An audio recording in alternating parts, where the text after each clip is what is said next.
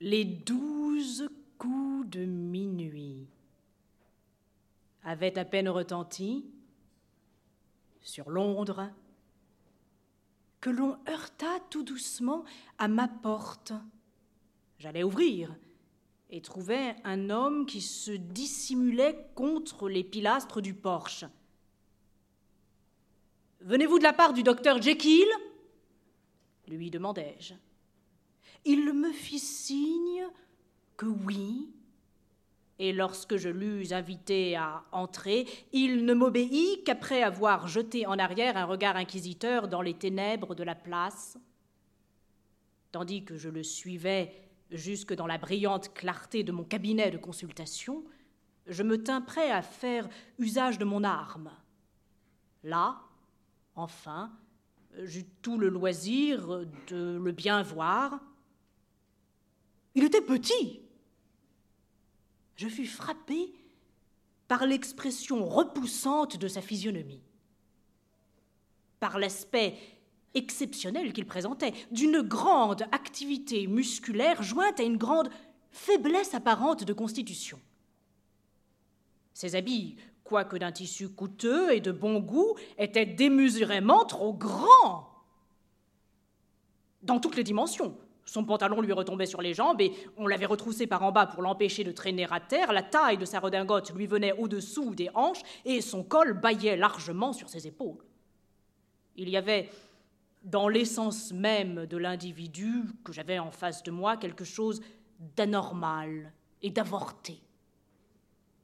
Si bien qu'à mon intérêt envers la nature et le caractère de cet homme s'ajoutait une curiosité concernant son origine, sa vie, sa fortune et sa situation dans le monde. Mon visiteur était trépidant d'une farouche agitation. Où l'avez-vous? s'écria-t-il. Vous l'avez Voyons, monsieur, vous oubliez que je n'ai pas encore eu le plaisir de faire votre connaissance. Asseyez-vous, je vous prie.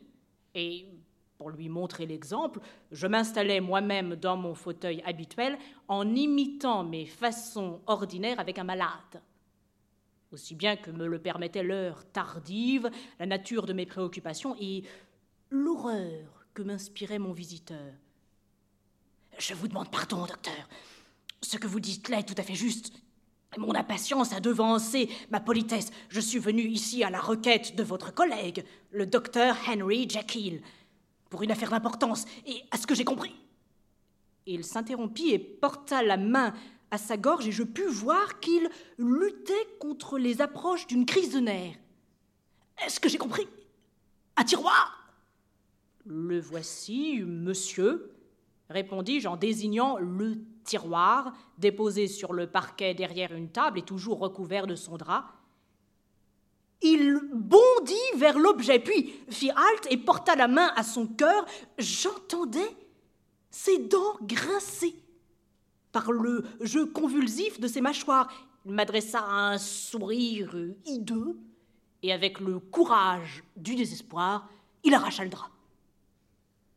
À la vue du contenu du tiroir, il poussa un grand sanglot, exprimant une délivrance si énorme que j'en demeurais pétrifié. Et d'une voix redevenue déjà presque naturelle, il me demanda Auriez-vous un verre gradué? Il me remercia d'un geste souriant, mesura quelques gouttes de la teinture rouge et y ajouta l'une des doses de poudre. La mixture, d'une teinte rougeâtre au début, commença à mesure que les cristaux se dissolvaient à foncer en couleur avec une effervescence notable.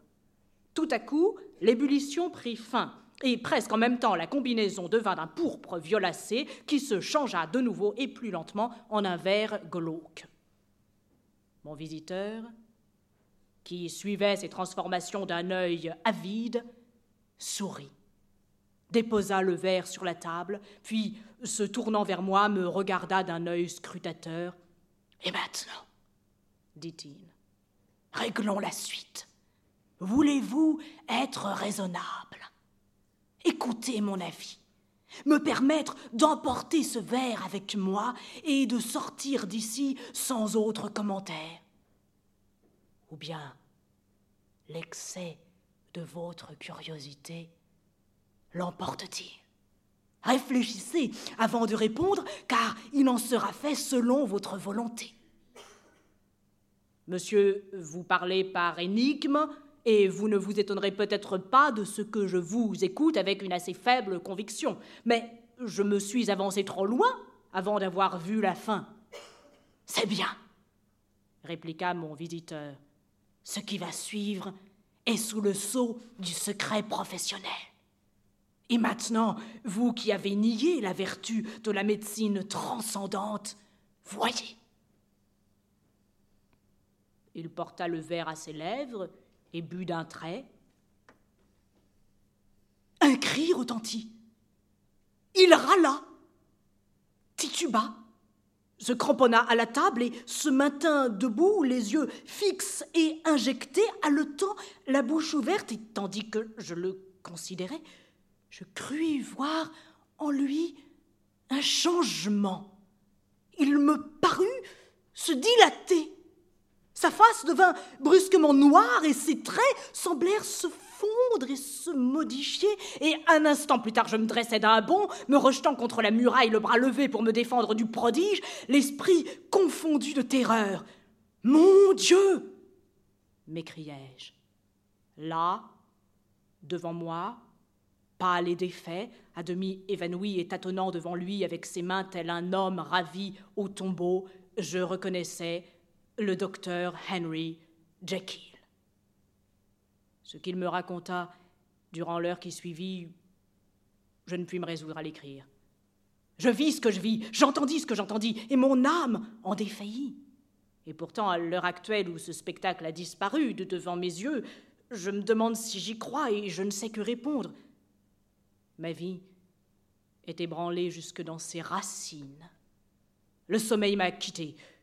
Les plus abominables terreurs m'assiègent à toute heure du jour et de la nuit. Je sens que mes jours sont comptés et que je vais mourir. Malgré cela, je mourrai incrédule. Quant à l'abjection morale que cet homme me dévoila, non sans des larmes de repentir, je ne puis même à distance m'en ressouvenir sans un sursaut d'horreur.